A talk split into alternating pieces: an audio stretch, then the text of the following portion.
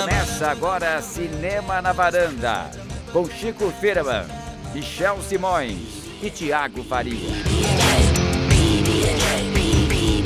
Varandeiras e varandeiros, começando mais um Semana na Varanda, eu sou o Michel Simões. Episódio hoje número 103, meus amigos varandeiros. Vítima, assassino e detetive. Quem vai piscar aqui? Quem vai falar que morreu? Michel, adoro esse joguinho.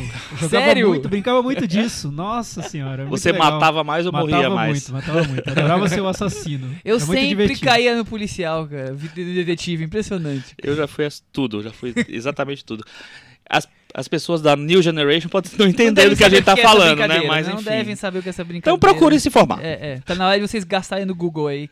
Trouxemos essa referência nostálgica, né? Porque vamos falar sobre um filme inspirado na grande musa da diva dos contos de espionagem, é isso? né? Mu- Musa, Who done ser. it?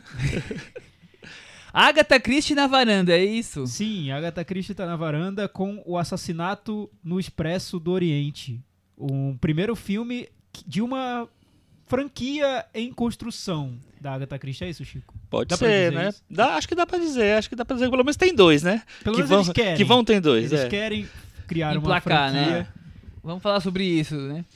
que mais tem, Chico? Além de, de- do filme do assassinato, o que mais temos? A gente vai falar sobre duas minas.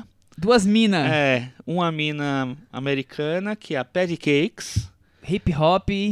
Hip hop na rap, na verdade, né? Eu Rap. acho, né? E vamos falar também sobre a Thelma, que não é muito bom chegar perto dela porque coisas estranhas podem acontecer. Cris, você queria ser amiga da Thelma? Não, preferia ser amiga da Killa P. Ah, ah, P, que é a Patty Cake. Muito bem, então tá aí já em- na mesa da varanda quais são os temas de hoje, mas antes temos aquele momento, né, Chico? Só, só uma coisa, hoje, dia tre- a gente tá gravando no domingo, dia 3 de dezembro, é aniversário da maior atriz de todos os tempos, Julianne Moore. Oh, Ah. um parabéns pra Julie Moore. Para Julie Moore! Glória Pires, não é Glória Pires. A é segunda melhor Tá. atriz, a tudo Glória. Pires.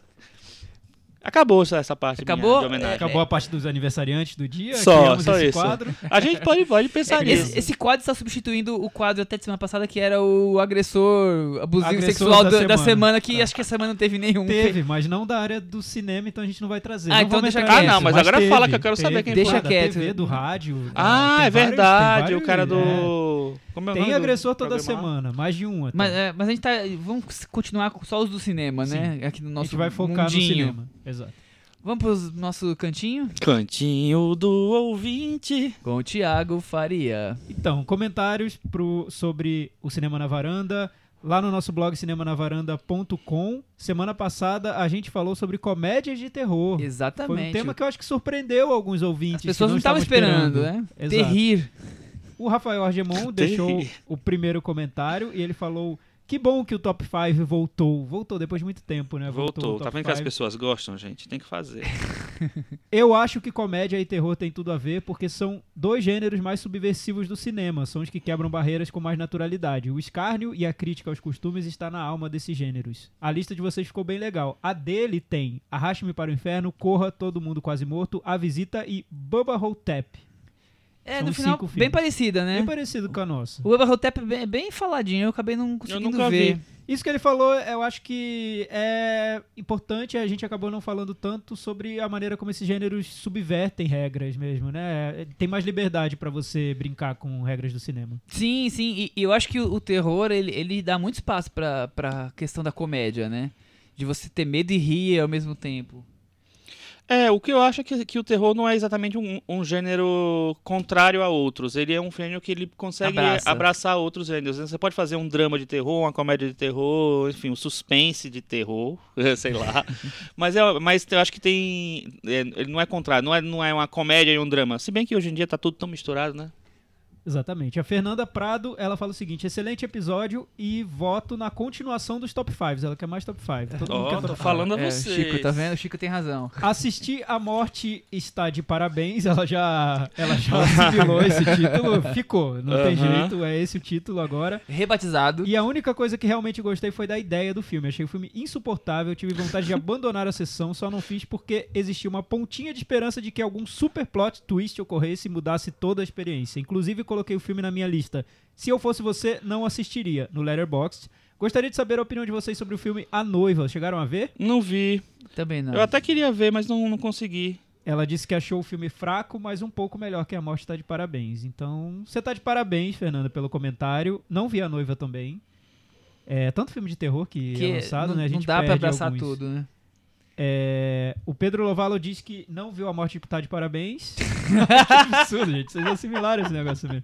Mas sobre a babá, acho que vocês resumiram perfeitamente. Chega um ponto em que ele não tem mais surpresas e o Mac G, diretor do filme, não tem mão pra, pro terror. Mas acho o filme ok. É, tá aí, temos um comentário muito legal do senhor Anônimo, mas antes do comentário Mas dele... ele colocou seu nome, mas no final ele colocou o nome dele, né? ele colocou o nome Tem o dele no e-mail final, dele no final que tem que o nome você dele. foi lá e stalkeou, coitado. Não, não Ah, stalkeei, ah, não stalkeei. Tanto Quem que eu é o senhor Anônimo? tanto que eu não, eu não lembro o nome dele agora. Eu, não, eu li no dia que Pensei ele que era mandou. uma pessoa conhecida. Não, não. Ah, tá bom. Perdeu a graça. Olha só, o comentário, Vou falar o nome dele aqui porque ele tá lá. Se ele quis manter como seu anônimo. do, o comentário do, do Carlos Lira, nosso varandeiro. Você vai pular o comentário semana. dele? Eu vou Ué? falar daqui a pouquinho. Ah, bom, entendi. Porque acho que rende uma conversa Sim, maior sim, aqui. Boa. O, Nice. o do Carlos Lira me deixou aqui encucado com uma coisa. o Carlos Lira se enganou numa informação importante. Se enganou, o nome então. do filme Batata foi pelo Thiago, não, Sim, não exato. fui eu. que achou o, no- o A Morte Tá de Parabéns, título do Michel, melhor que a Babá. E eu acho, e já é acho que a terceira vez que ele confunde Michel com Thiago, Thiago com Michel. Talvez confunda as vozes. sei Então, lá. Michel, eu tô achando. Olha, eu tenho uma suspeita aqui Hum. que o Carlos Lira acha que eu sou Michel e você é Nossa Thiago. senhora. Será? Será? que o Carlos tá Será que nessa acontece confusão? isso? E se acontecer isso, quais são as consequências dessa Ele vai mudar confusão? completamente a visão As, do conse- as podcast. consequências é que eu sou a Cris e a Cris sou eu. Porque, imagina, ele me segue no Twitter, já comentou comigo no Twitter, já comentou contigo, já falou contigo no Sim, Twitter. né? sim. Será que ele acha que você é o Thiago e eu sou o Michel? E o que que isso significa, no fim das contas, filosoficamente falando? Nada. Vai, vai fundir a cabeça dele esse comentário de hoje. Falar em fundir podia ser Tichel e Tichel e Miago. Miago. Olha, Iago é Iago é meio maravilhoso. oriental. É. assim. Lira, então, eu sou Thiago, Michel é Michel. Não sei se vai mudar alguma coisa no fim das contas, porque tá todo mundo aqui na varanda. Mas enfim, só pra você ficar sabendo, talvez, se orientar aí. Não sei se muda muita coisa. Ó, pode ser É, que mude, hein? Ele diz que o seguinte, que o, a babá fun- não funcionou com ele, ele não conseguiu entrar na narrativa de em momento algum, diferentemente de uma morte, de, morte tá de parabéns que prendeu-me na história um tanto quanto já conhecida, de forma despretensiosa, brincou com as referências óbvias por trás de outros filmes. Ele achou mais redondo e divertido. Ele não tem um top de terrir, mas certamente a visita do Shyamalan entraria na cabeça da lista.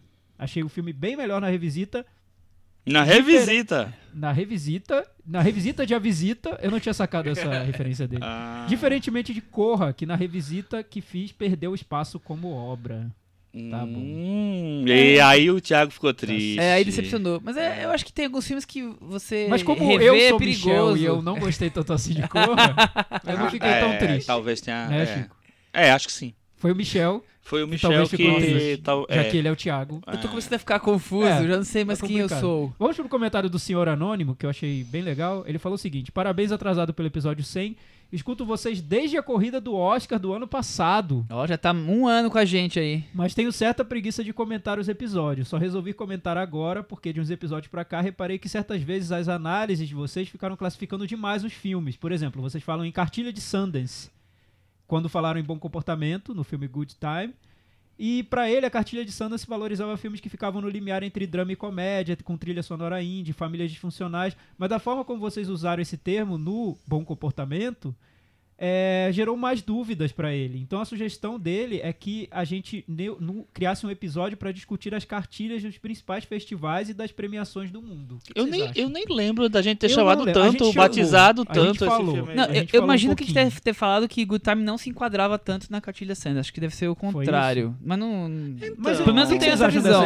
eu não acho que se enquadra curioso. realmente, não. Não, eu Mas o também que acho que não. acham? Tem isso de cartilha? De, de, de um, um perfil de Eu filme acho que, que- cabe em cada festival? Eu acho que tem um perfil de filme, tanto que o, normalmente tem um- uma, pessoa, uma pessoa que preside o festival, que encabeça, e logo deve ter muito da cara dessa pessoa no, Na na seleção. seleção dos festivais. Então, assim, eu, eu tenho uma coisa bem rígida que o Berlim é diferente de Cannes, que é diferente de Berlim Sundance. seria o quê, por exemplo? Berlim adora festival eh, cinema político. Tá. Primeira coisa. Segunda coisa, como Berlim é o terceiro em importância, os cineastas veem ele como terceiro em importância, ele já chega com filmes que, assim, que os outros festivais acabaram não entrando.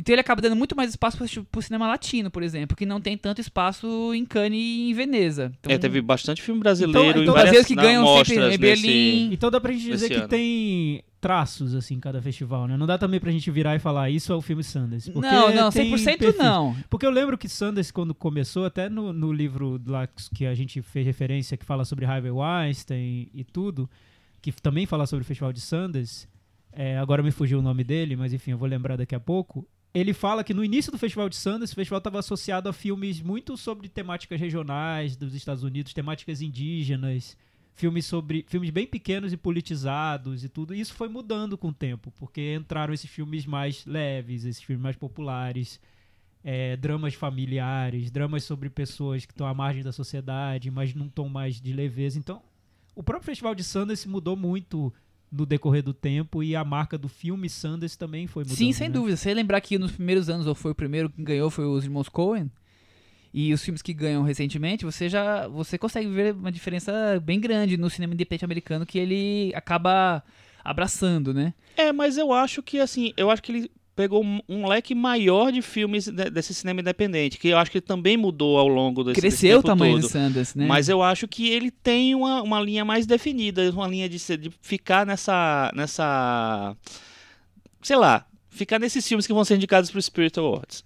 Sim. Entendeu? Ah, Sim, já sim. temos outro, outra marca, então, dos, do Independente É, mas Spirit. digamos assim, muitos É porque, filmes porque eu imagino migram, que para os né? nossos ouvintes, muitos não consigam entender quando a gente fala que um filme parece Sundance ou que um filme É, parece às- Independent Spirit, quando ele não tem a referência do que seria Às isso, vezes a né? gente conversa aqui sabendo do conhecimento que cada um tem aqui, É. nós quatro, né? E a gente esquece. Exato. A pergunta é super pertinente gente fala, do, o filme do é a cara de. Sundance. É. Então muita gente Que que pergunta, é a cara "Mas de assim? O Sundance, que é né?" a cara de Sundance? O livro, lembrei agora, chama Down and Dirty Pictures, Isso. do Peter Biskin, que fala sobre a origem de Sundance e a origem do, do, do- da Miramax, do Harvey Weinstein. Então, o que, que é um filme com cara de Sundance? Claro, o Sundance é um festival enorme, tá cheio de filme, tem a plurali- plurali- pluralidade ali. Mas o que, que a gente vê em repetição? São dramas é, com musiquinha indie pop fofinha, é, personagens, famílias disfuncionais ou personagens que são losers, mas meio, meio é, agradáveis pra quem tá assistindo, né? Quer dizer, eu acho que mais ou menos o resumo que eu vejo de Sundance seria isso. Que é mais Seria- ou menos o resumo do que a gente entende pro cinema americano Independente- indie, né? É, mas, mas isso é um estereótipo, né? A gente É, sabe um que muitos filmes claro. fogem da, Sim, desse- claro. desse, padrãozão, então nem todos são.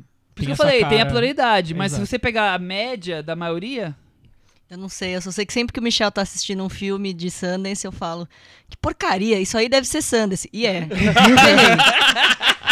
Ou seja, a gente, vai fazer, a gente vai fazer uma discussão da varanda pra Sundance. Mas eu acho que Sanders deu é uma, verdade. deu uma Tô caída. mentindo, tô não, você mentindo. tá certa sempre. Deu uma, deu uma caída, mas a Então, gente mas ao mesmo tempo que, em que deu uma caída, Chico, o Sundance está pautando como nunca os festivais, as principais premiações, Não, né? tá, tá pautando, mas, mas por exemplo, o, o filme que aqui ganhou o Sundance esse ano, eu acho, né? Foi aquele Já Não Me A Sinto Mais não, em Casa, um que a pouco. gente comentou aqui, que, Que é a foi direto. Sundance. É a cara, mas assim, é um filme horroroso. Mas, enfim.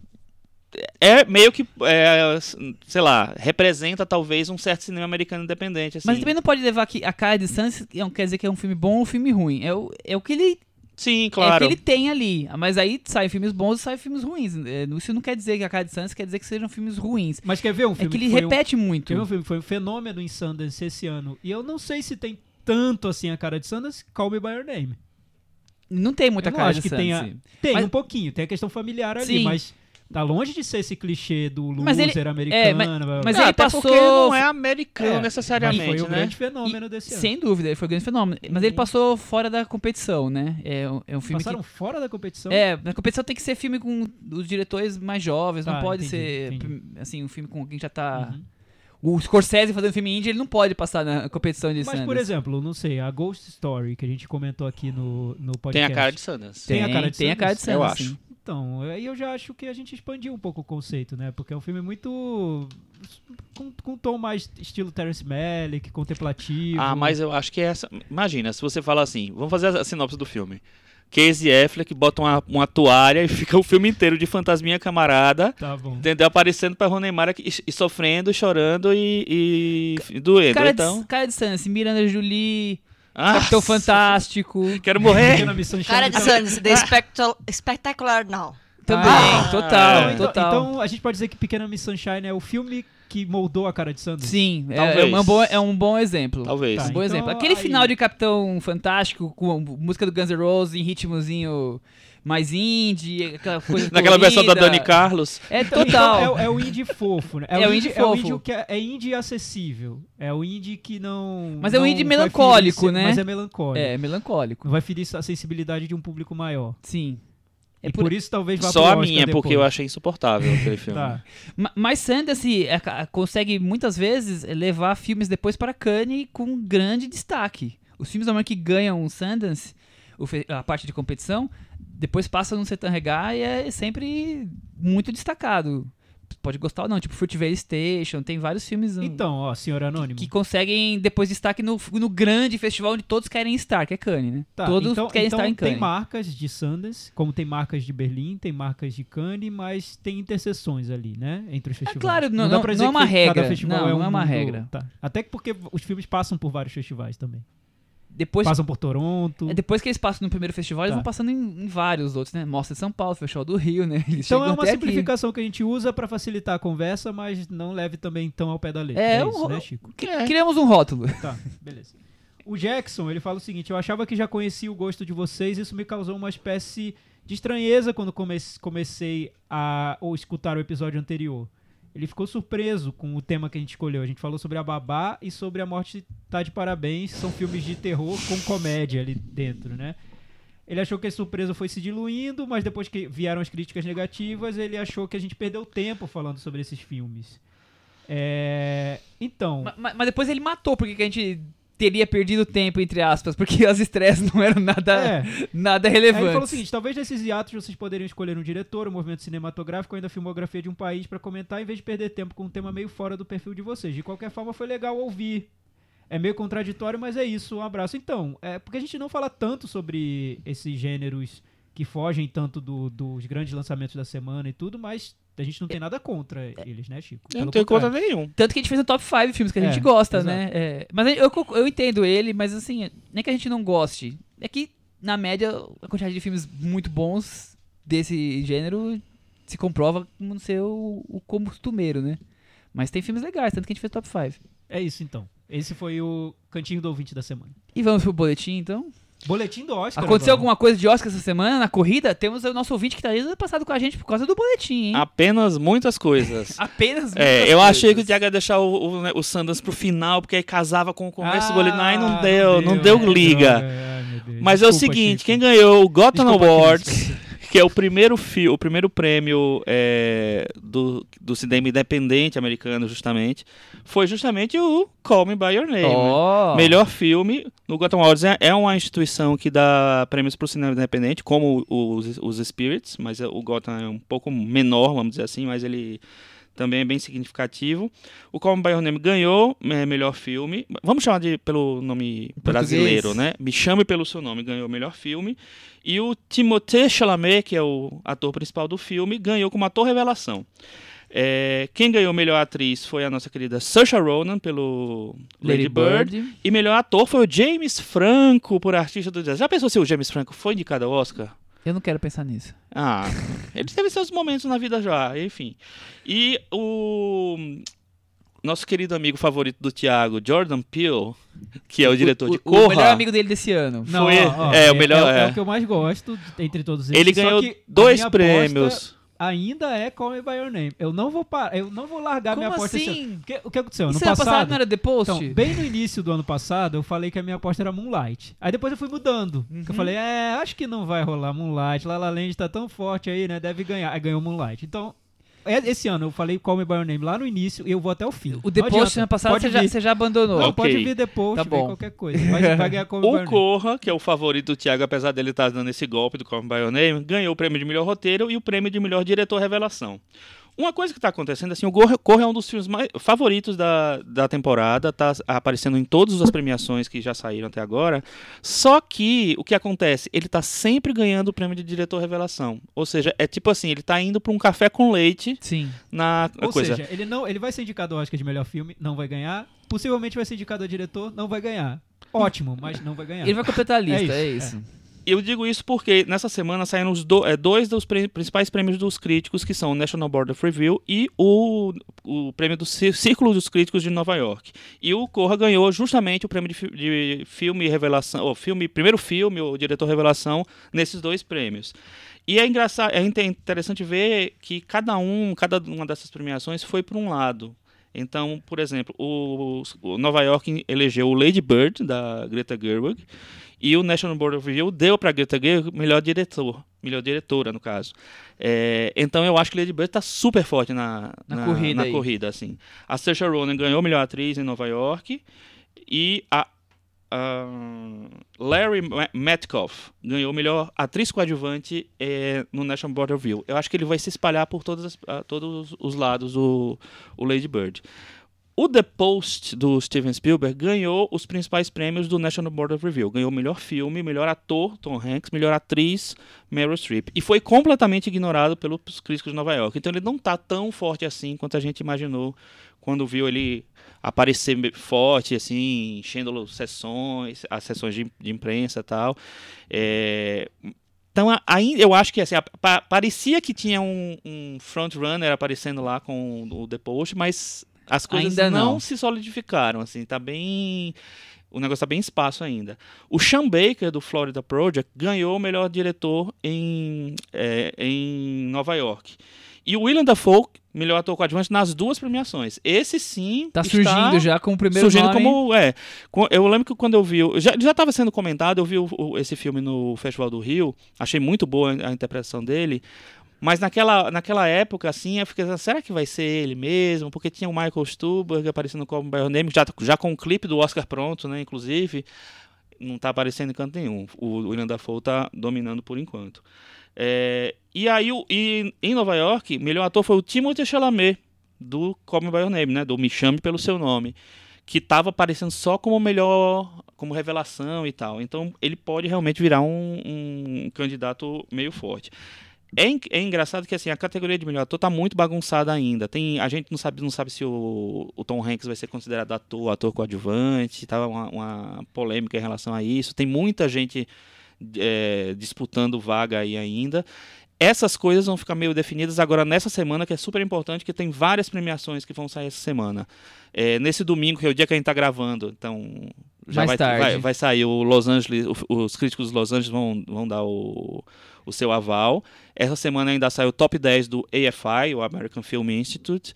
É, e aí tem várias outras coisinhas menores. E na, na segunda-feira que vem saem os indicados para o Globo de Ouro. Então, segunda-feira que vem, depois dessa, né? Quer dizer que nós Então- vamos, no próximo episódio vamos ter os indicados do Globo de Ouro. Vamos ter. Não, porque a gente vai gravar domingo. Ah, é? É. Então tá bom. Não é não? Acho que não. Ah, não, é, acho que é a segunda mesmo. A gente vai ter os indicados pro Globo de Ouro, sim. É isso, né? Tá, as coisas estão um pouquinho bagunçadas ainda, mas. é, em resumo, me chame pelo coisas- seu nome, Lady Bird e The Post, por enquanto, ganharam os prêmios de melhor filme É, mas esse, Corra, inicinho de corrida. Corra ali Corra tá aparecendo em, em vários lugares. E o Florida Project também aparecendo em vários lugares. Ganhar melhor diretor, o Sean Baker, não é pouca coisa. E a Trama Fantasma, do Paul Thomas Anderson, ganhou os dois prêmios de roteiro nessas duas as- cadê o- associações. O Paul Thomas Anderson. Então, ele tá por ali. Eu não sei exatamente até Talvez onde ele, ele vai fique aí chegar. com o roteiro, né? É, mas eu acho que difícil não entrar em filme depois É, de ganhar dois ele prêmios de um roteiro. enorme no Ah, tem. né? Vamos ver, assim, o- o- os prêmios de Los Angeles agora, as pessoas estão apostando em Corra. Porque Corra é um, um- Os críticos de Los Angeles gostaram muito de Corra. Então, vamos ver o que, é que acontece. Se de repente ele, ele ganha Los Angeles, ele bagunça completamente E a tá corrida. bagunçado, né? O começo tá, Tá, ba- bagunçado. tá super bagunçado, assim, nunca esteve tão bagunçado nos Mas, últimos Chico, tempos. é, uma pergunta. Eu noto uma divisão muito clara, por enquanto, entre os indies e os mainstreams. Como eu vi raramente. Mas os mainstreams eu acho que só tem o The Post, né? E o Dunkirk. A gente Ah, tá o- esquecendo do Mas Dunkirk. É, mas mas que o- vem. Mas, Mas- ele ganhou prêmios mas até agora. vem. É, porque É, eu- é, acho que o prêmios da Dunkirk. crítica, por enquanto. Eu, Tá. eu, eu acho que vem. Vamos Pode ver. Ser, pode ser. O Thiago tem razão. A, crítica é um lado. É. Ouro. É, vai não. vir, vai Não, vir. eu acho que o, Dun o Dunkirk aparece, ó, pra você ter uma ideia, a- a- o top 10 do National Board of Review foi uma loucura. Porque na verdade é o seguinte, eles escolhem um e botam mais 10. São 11 na verdade. Então o, o 1 foi o The Post e os 10 foram Baby Driver, né, em busca, como é? Em Ritmo- ritmo, Ritmo de de fuga. Me chame pelo seu nome, O Artista do Desastre, Pequena Grande Vida do Alexander Payne que estava totalmente esquecido. É pra esquecer mesmo. O viu? Dunkirk apareceu, o Florida Project apareceu, o Corra, o Lady Bird, o Logan e o Trama Fantasma. Então, é porque a gente a- acho que a gente tá tendo uma primeira impressão de como vêm os concorrentes mais indie pro Oscar. Pode ser um, um Oscar indie como foi no ano passado, mas pode Como ser tem que não. sido nos últimos anos. ano passado não, esse ano. É. Mas pode ser que não. Pode ser que mude. Se o, o The Post é muito representante do, do, do cinemão de grande estúdio mesmo. É, né? mas o, e o ele The Post ele corrida, fica né? meio na. Como ele tem um uma coisa, um discurso político muito forte, como ele tem essa coisa de estar antenado com o momento, ele.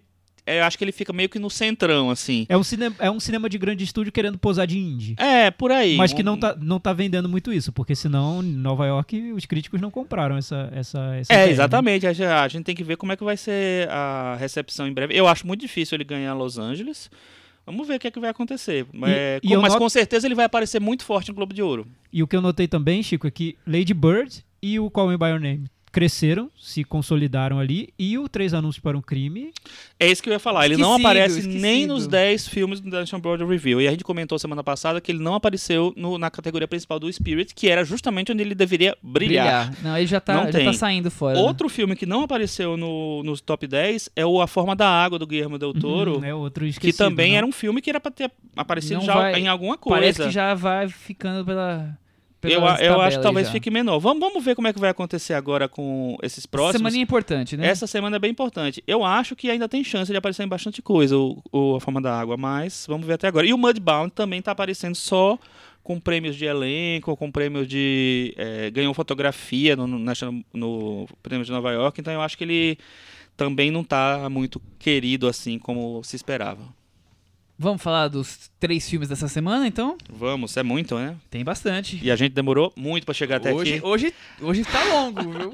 O tema dos, as- do boletim do, dos Do- festivais Do rendeu. cantão e do boletão. Assassinato do Expresso Oriente.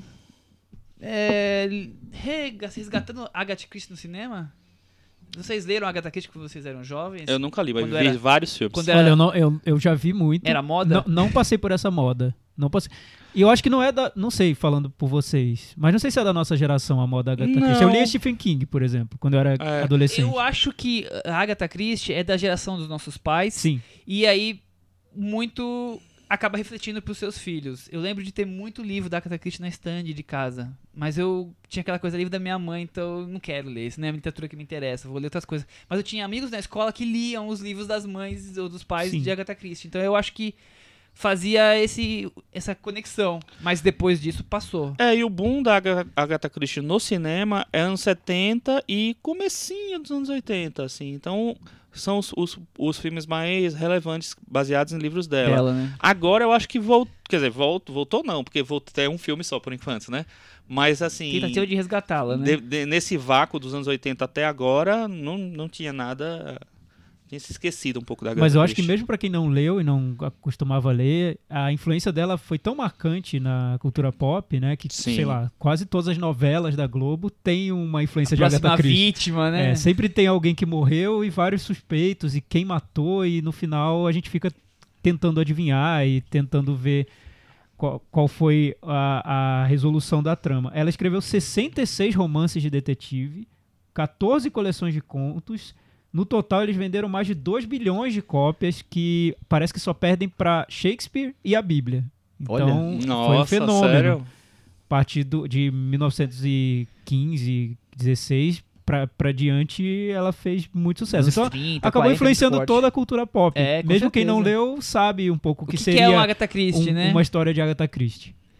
E o filme é dirigido pelo Kenneth Branagh, nosso velho colega diretor de entre outras coisas, Cinderela, Thor, Um Jogo de Vida ou Morte, um barulho por, muito barulho por nada, especialista em Shakespeare, né, como, como já falamos no começo. Hamlet. Hamlet. Eu acho que eu... Um príncipe do teatro inglês, né? É Ele- isso, Ele Cris? reina lá. Frankenstein. Frankenstein, quer dizer, Ke- Kenneth Branagh, ator e diretor, né? Mas vocês gostam dos filmes do Kenneth Branagh? Eu não sou um grande fã do Kenneth Branagh, mas eu sempre fui muito simpático a- a- aos filmes dele. Pelo menos dos- os, os primeiros, assim. Muito Barulho por Nada é um filme que eu gosto bastante, assim. Acho bem... tem um frescor uh, bem novo né, pra aquela época do Shakespeare, assim. E eu acho que ele é muito irregular, né, na carreira dele. Ele seguiu uns caminhos meio loucos aí e, enfim, fez Thor, né? Depois foi fazer o Cinderela. Não sei, eu acho que ele não é um grande diretor, mas ele já teve momentos bons, assim. Eu gosto dele mais como ator, pra falar. Mais que ele dirige. É, eu gosto como ator. dele, ele ele gosta dele muito de ator. adaptar, né? É. Ele adapta muito livro, Uhum. até quadrinho com Thor, né? Essa primeira leva de filmes dele, eu relembrando aqui o que ele fez, eu concordo com o Chico, eu gosto. Muito Barulho por Nada, pra mim, é uma das adaptações de Shakespeare que eu mais lembro com carinho, porque tem uma leveza, não Uhum. tem aquele peso que eh, geralmente as adaptações de Shakespeare têm. Ele fez também Henrique V, Para o Resto de Nossas Vidas, nesse início da carreira. São filmes que eu acho que são simpáticos. Depois, eu acho que ele, ele, ele tem uma tendência a impostar demais os É, filmes dele. esse que é o né? ponto. A Carregar segu- muito A segunda na, fase no impostada, tom. né? É, Uhum. não me agrada tanto. Vamos pra sinopse então, vai. Uma luxuosa viagem de trem pela Europa se torna um mistério quando o vagão descarrilha numa Nebraska e um passageiro é assassinado.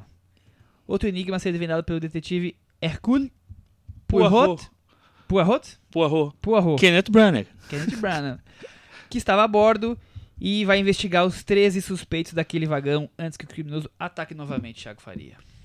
Isso aí, bem, bem resumido. É, eu gostei da maneira É, como ele foi, foi fez a sinopse. Que de nota você dá? seco, né? Qual é o seu Foi com uma Metacritic secura, para... assim, uma coisa meio... Qual é o metavaranda para essa sinopse? Eu vou dar Sete. 8. Eu dou Nossa, sete. muito obrigado. É. Ganhei o dia, Ficou Cris. na varanda, assim, Ficou na varanda a sinopse. Ficou na... E aí, o que vocês acharam do filme?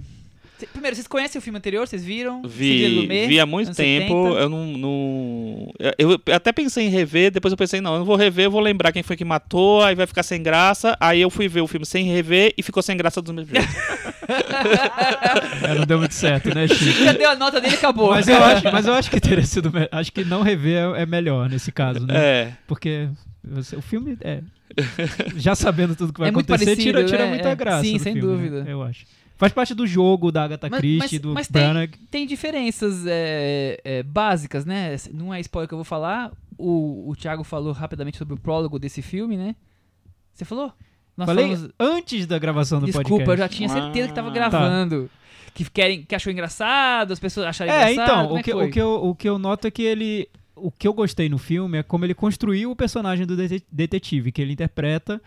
É, tem um prólogo no filme ali que se passa no Muro das Lamentações, em que ele apresenta o personagem de uma maneira muito leve, com, com humor. Um outro caso, né? É, num outro caso, e ele tenta mostrar muito rapidamente que um- uma das características do personagem é o transtorno obsessivo compulsivo da vida dele num- como um todo. Ele é um cara com uma mania de, de organização muito extremada, ele quer tudo muito no- nos lugares corretos, e isso Inclusive facilita, o ovo, né? inclusive tudo, o tamanho do ovo que ele Tem come que ser toda manhã. idêntico.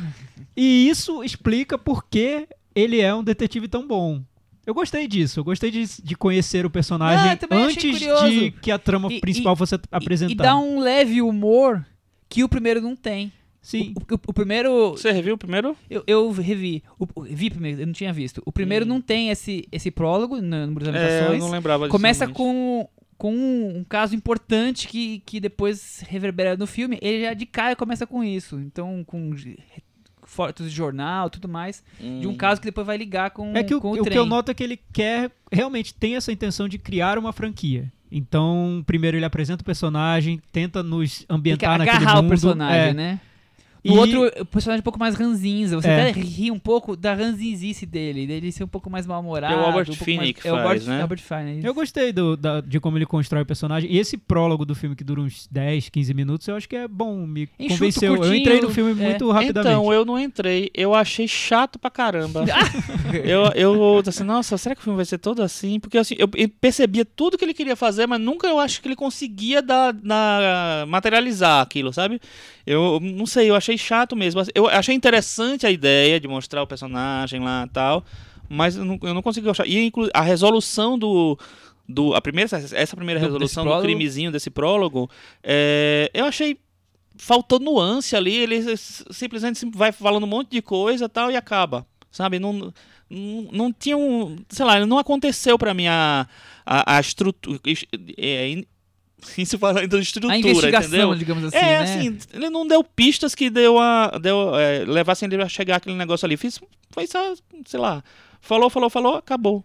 É porque É eu- isso. eu notei que a, a intenção, no caso, talvez tenha sido a de mostrar que é, é tudo tão fácil pra ele resolver esses crimes, é tudo tão simples que ele faz até de uma maneira meio, Meio showman, Automática. É, né? na, na É. brincadeira, né? É. Automática também. E que ele teria algo, um talento quase de super-herói, né? Construir o detetive como É se o fosse um Batman, super-herói. né? É. Vamos botar o coisa- Kenneth Branagh pra Essa coisa substituir o Ben Affleck. Sherlock Holmes do seriado da BBC, né? É, é, mas um superpoder ali de intuição que tá muito acima dos humanos comuns, né?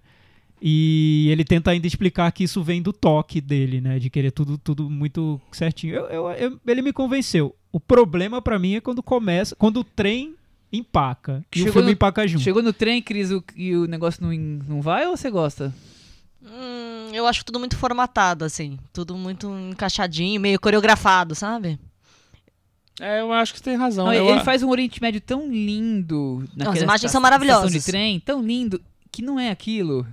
Cadê as pessoas querendo de vender as coisas? Não, é tudo tão maravilhoso, tão grandioso. Ali eu já falo, ih, já tá começando errado isso daqui.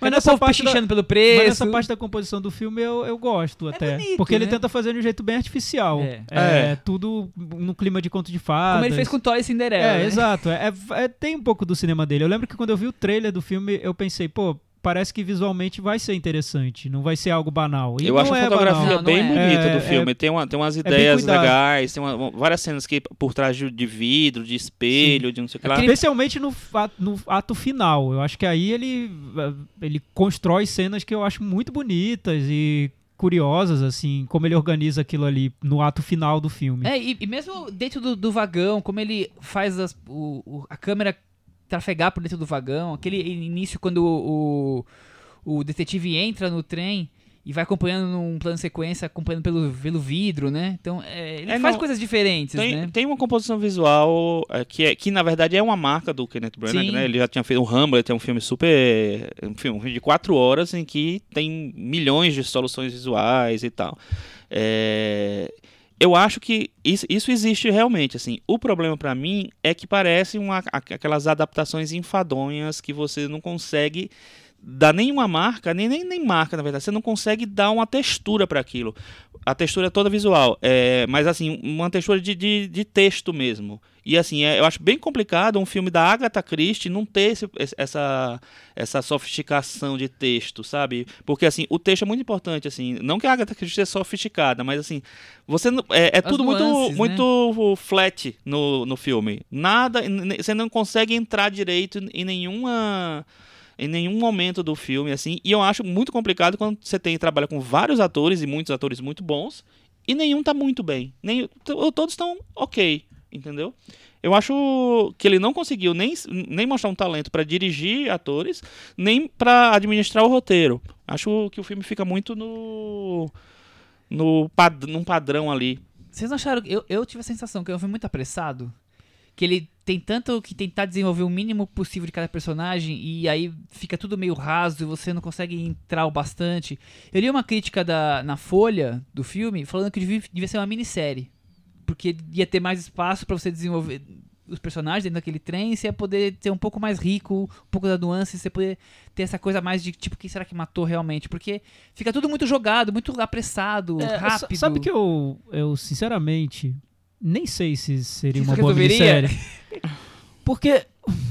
Então, O, pra mim, o problema do filme é que a narrativa dele é, é- é tediosa. Sim. Ele não consegue nos envolver na maneira, maneira como ele tá narrando aquela trama. Exatamente. É, que é um pecado, né? Você vai adaptar. A- a- Agatha Christie, uma autora super popular, é que vendeu aí quase tanto quanto a Bíblia e de uma maneira enfadonha, tediosa. Eu tenho certeza absoluta que a culpa não é da Agatha Christie. né? Porque bilhões de leitores não estariam tão errados assim, Se né? envolveram, né? Acho que eles não, não pagariam pra ver, para ler uma trama tão chata quanto a do filme, eu acho. Então acho que teve um- um- uma falta de traquejo pra narrar a, a, a trama. Os personagens são interessantes? São. Mas o mais interessante, eu acho, nessa história é como os personagens se relacionam e como o detetive vai percebendo que todos estão, de alguma maneira, ali ligados. Uhum. Sem querer dar spoiler Paramos por aí pra evitar pro- spoilers. do, É. do filme. Pois é, tô, falando- É, tô aqui então, já me tremendo. então, parei, parei. Então me impressiona muito que o Kenneth Branagh, tão talentoso, tão perfeccionista na parte visual do filme, tenha deixado a narrativa eh, ser desenvolvida com, dessa maneira que me parece um pouco desleixada até. Jogada, sem tanto cuidado para criar um- uma trama mais atraente. Como se todo mundo ali já soubesse, conhecesse aquela trama e não precisasse ter sido envolvido por ela. Isso que eu senti. Eu me senti um pouco excluído do filme, como se eu perguntasse a todo momento o que é tão interessante nessa trama? Por que eu tenho que me envolver tanto com ela? Por que, que esses personagens são, são tão curiosos? Será que se eu tivesse lido o livro eu me envolveria porque eu já gosto do livro, já gosto dos personagens? Eu me, me ocorreu um negócio agora que eu acho que talvez te explique um pouco da, dessa desinteresse que o filme Coisa gerou. O Kenneth Branagh é conhecido por Shakespeare, por essa, vamos dizer assim, essa essa alta literatura, vamos com- combinar. E a Agatha Christie é a literatura mais popular, assim, de qualidade, vamos dizer, assim, eu, eu adoro essas tramas de suspense, eu não tenho nenhum problema com isso, mas é uma literatura mais popular, mais, vamos dizer, vagabunda. E o, e o Kenneth Branagh, com aquela coisa sofisticada que ele geralmente apare- apresenta, talvez ele não tenha realmente captado essa, essa essência mais popularesca da Parece Agatha meio Christie. mecânico a forma como, como vai se desvendando, né? E É. você não vai criando mais suspense pra você querer saber quem foi. E sim, você vai, tipo, ah, tá bom, foi isso. Mais uma peça foi me entregue. E não- os não personagens são tão, curioso. tão- ah, talvez tenham impostados demais, É, sejam e- e rebuscados isso, eu, eu demais. concordo com você, Chico. Pra fazer pulp, né? Pulp fiction, Uhum. tem que ser prazeroso, tem que ser agradável, tem que ser, tem que ter uma sedução na maneira como ele narra a história. A gente tem que se sentir dentro daquilo. Não é à toa que toda novela da Globo tem um lado Agatha Christie, porque aquilo é muito popular, é muito atraente, é bom, é divertido, é legal acompanhar. Você quer saber quem matou, você, aquilo te atrai. Nesse filme eu senti uma primeiro uma pompa, como se quiser isso que o Chico falou, como se quisesse elevar Agatha Christie a uma alta literatura com subtextos ali de discussões morais sobre justiça, sobre ética, sobre solução de crime, enfim. E, e isso é pro Kenneth Branagh me parece mais importante do que a diversão da trama, o que a trama tem de, de atraente, de, de Tá mais- divertido. Mais, preocupado com o visual e com, e com a caricatura dos personagens do que com contar a história pra gente. com né? o visual e com a moral da história, né? E, e eu notei que o filme, se você compara o prólogo do filme com o último ato, parece dois filmes diferentes, porque o, o prólogo é super leve, É um curta é quase. divertido, é, é, é meio que as aventuras de Tintim Uhum. do, do Spielberg. É esse o tom. E o, o- a última parte é de uma densidade, parece que você caiu no filme do Chabrol. Assim, você fala, gente, pô, onde chegou a isso, né? Por que chegou a isso? Por que foi pra aí, por esse caminho? Ok, poderia ter sido maravilhoso, poderia ter rendido discussões profundas, né? A gente vai ali contemplar a- a- o lado filosófico da solução de um crime, mas eu não sei se tem estofo pra tanto, nem sei se era, se era o caso. né, Então, Chico? eu acho que para fazer essa transição de uma, de uma história muito popular para uma alta literatura, como a gente falou, uma coisa mais rebuscada, eu acho, acho legal você querer fazer. Agora, eu acho que você tem que fazer direito, é, né? Tem que ter, Porque né? se, é, ali. porque se você vai transformar o negócio do, da água pro vinho, assim, você tá se arriscando realmente, assim. Eu acho que ele se arriscou, mas eu acho que ele não conseguiu. Eu acho que o filme fica no meio do caminho. Não é um filme que eu odeio, nem detesto, nem. Eu acho que tem várias qualidades. Mas eu acho que é um filme que na- a, a principal. a- ele falha na principal missão dele, que é fazer a um Exato, gente, né? entreter, é entretenimento. isso. É. É. é o que a Agatha Christie queria, eu imagino, né? Ela não É. escrevia livros certeza. ser tratada como alta literatura. Ela queria. O primeiro objetivo era envolver o leitor numa narrativa. É isso. Eu não vejo demérito nenhum nisso. Acho, aliás, que, ela Nenhum. fazia, que é, o, o, a- o legado que ela deixou mostra que não tem demérito nenhum nisso. Também não entendi outras coisas no filme. Por exemplo, as sequências de ação. Eu achei que elas foram enfiadas no filme. Não, não entendi as sequências de ação, de É. perseguição debaixo do trilho do trem. Pra quê? O que que era Me aquilo, pergunto, né? pra De quê? onde vem? Qual a necessidade É, daquilo? não, não me incomodou, mas assim, no- naquela época eu já tava tão. Já tava tão cansado. Tava aceitando qualquer coisa, Cris. É. Que eu até achei que, se, que resolveu rápido. Nossa, já tá no final, graças a Deus. Também achei que o filme não, não demorou tanto pra mim na sensação. Eu só tava achando desinteressante mesmo. Esse que é o ponto, né? Acho que o resumo é esse. É porque a filme cadeira. a gente- eu vi com a. Cris esse filme na, na cabine de imprensa e a cadeira era tão boa, né, Cris? Isso. Tinha descansinho pra perna, tava A ótimo. cadeira tava ótima. Tá né? excelente A a cadeira cadeira. Melhor fica na cadeira. Eu gastei Tá muito bom. tempo do filme imaginando quanto a DC iria gastar pra apagar aquele bigode do Kenneth Branagh. Então eu me entreti.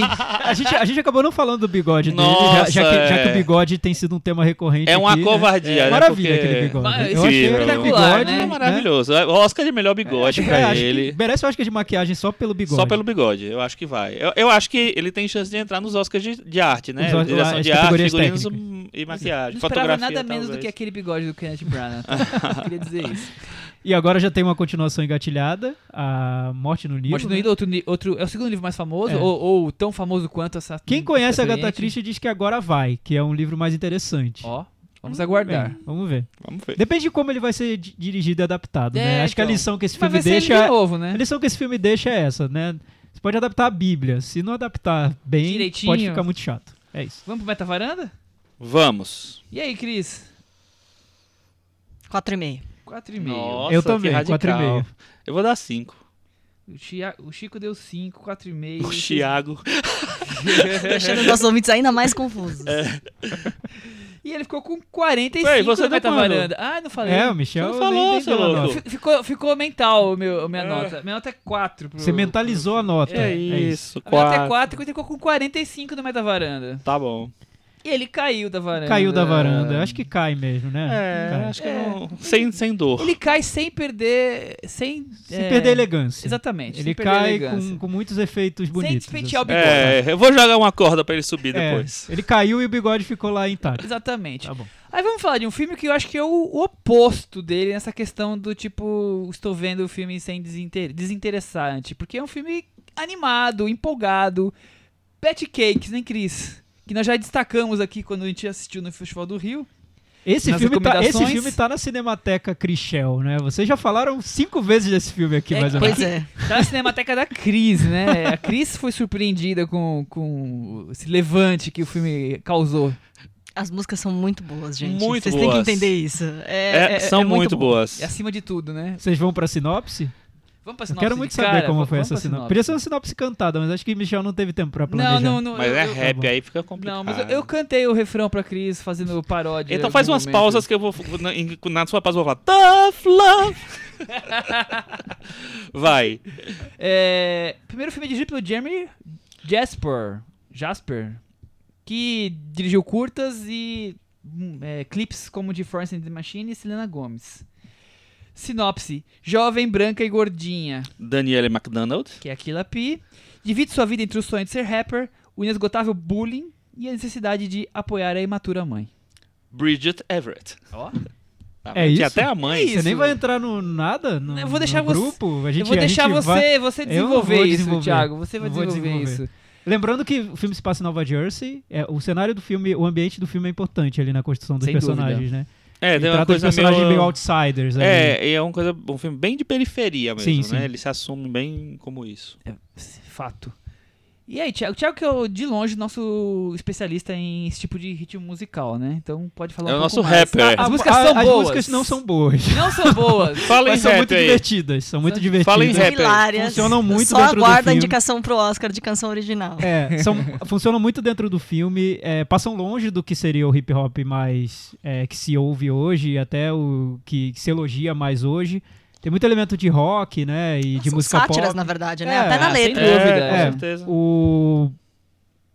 É uma grande brincadeira, na verdade, o que o filme propõe, né? No, na, na banda, no grupo que a Patty Cakes cria com os amigos dela. Vale entrar em detalhe ou seria spoiler? Acho que vale. É- Você acha que é vale meio falar que quem, o- quem é o forma o quarteto? Thiago, o Chico. Quem forma o quarteto? É. Não, sei lá. Não é spoiler isso. Mas precisa falar isso? Não precisa. Tudo bem, o Chico Não, já vai, vai, Chico música. não aprovou, fala, não fala, aprovou. fala. Não, não é aprovar. Vai, Não, fala não, aí. Enfim, é, é- Bom, Cris. é, a, a Pat Cakes ela tem um sonho de ser uma popstar, uma superstar do, do, do rap, enfim. Ah, o novo Eminem. É, o novo Jay-Z, vamos dizer Jay-Z, assim. verdade. É, e aí ela acaba formando um grupo meio de, de, de pessoas errantes, vamos dizer assim, né? Que é um quarteto que é com o melhor amigo dela, que é o funcionário da farmácia, um cara muito estranho, Que é do Oriente Médio, né? É um imigrante. é, um cara muito estranho que tem uns equipamentos de som e com a avó dela. Então, É. aí você já A imagina. avó dela, por sinal, sabe quem é a avó dela? É a Cat Moriarty, que é nada mais nada menos que a mulher do, do Jake LaMotta no Touro Indomável. Olha. Nossa, eu não É, sabia desse é. fun Onde fact. chegamos? Fun fact. E aí o filme Chico é um falso Cultura. filme indie, né? Porque assim, ele tem. Ele, ele tá num contexto indie, mas a história dele é muito. É Sessão da Tarde. Sessão da tarde total. Eu é acho que cabe muito. Conto de fadas. Cabe Conto de muito fadas- do que a gente falou de filme As de avessas. Sundance. Muito. É. muito. Cabe, É o cabe. espírito de um filme de Sundance. É um é um- são É. quatro losers se, Exato, se É. total. É uma história muito Sim. tradicional, muito, né? do- E- Se você for pensar no, no coração da história, o que, que ela é. Só que com uma a roupagem Sanders. É a trajetória da música, né? Tá desde de Eminem, Nasce uma Estrela, quer dizer... É, claro que na estrela tem, tem outras questões que vão além disso, mas assim, tem muito daquela coisa do o pobre que quer ficar rico cantando, né? É, Sim. o, o, que eu acho, o que eu achei bem interessante no filme é como ele começa, como a Cris falou, ele começa como um, um filme é, alternativo, diferente, ele quer se, quer se apresentar assim, e depois ele vai virando cada vez mais uma sessão da tarde. Assim, é um filme que ele não nega que ele é, é- ele é um filme pop, só que ele vai mostrando seus poucos, assim, é, cada, cada ceninha parece uma coisinha nova. É, e isso embalado pelas músicas, eu acho muito boas as músicas. Acho muito boas. Muito divertidas. É, muito divertidas. Eu não, não, não, não tô fazendo relação com o que se faz hoje, não, de rap, de hip hop. Eu acho que é, as músicas, como, é, como obra, assim, tem, elas formam um conjunto bem, bem interessante. É isso, eu, eu acho que, que o filme, ele, ele tem um uma, PNJ, né? PB&J, né? PBNJ, PBNJ. Tem uma questão forte do, do social que o filme quer, quer resgatar, né? A, a menina branca, gordinha, mas que é pobre, e tem a questão da, da, da relação dela com a mãe, que é difícil. A mãe é uma eterna jovem, né? Que nu- nunca amadurece, sempre ali é, buscando o sonho de ser cantora, ligada a bebida que atrapalha a vida dela. E a menina que se divide entre o sonho e a realidade, né?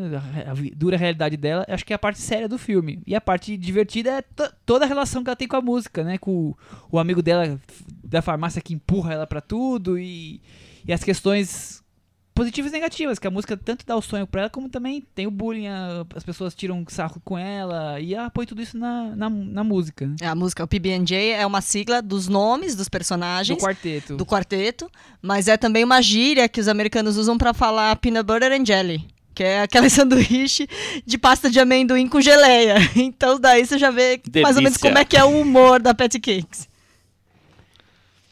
Tiago, fale mais sobre o mundo do hip hop que você Não, então, falando do, do. A gente acabou de falar do assassinato no Expresso do Oriente, né? Então, comparando com o assassinato do Expresso do Oriente, esse filme é, assim, o oásis, né? É um filme que te envolve, tem uma Passa trama bem voando. narrada, tem músicas divertidas, tem um elenco bem entrosado, eu gosto disso. Fiquei um pouco decepcionado, é, é, ao contrário do, do Chico, quando o filme se transforma numa sessão da tarde, porque eu achei meio banal. Achei que banaliza tudo, na verdade. Banaliza a personagem, o ambiente, banalizam, banaliza o mundo do hip hop como o filme retrata.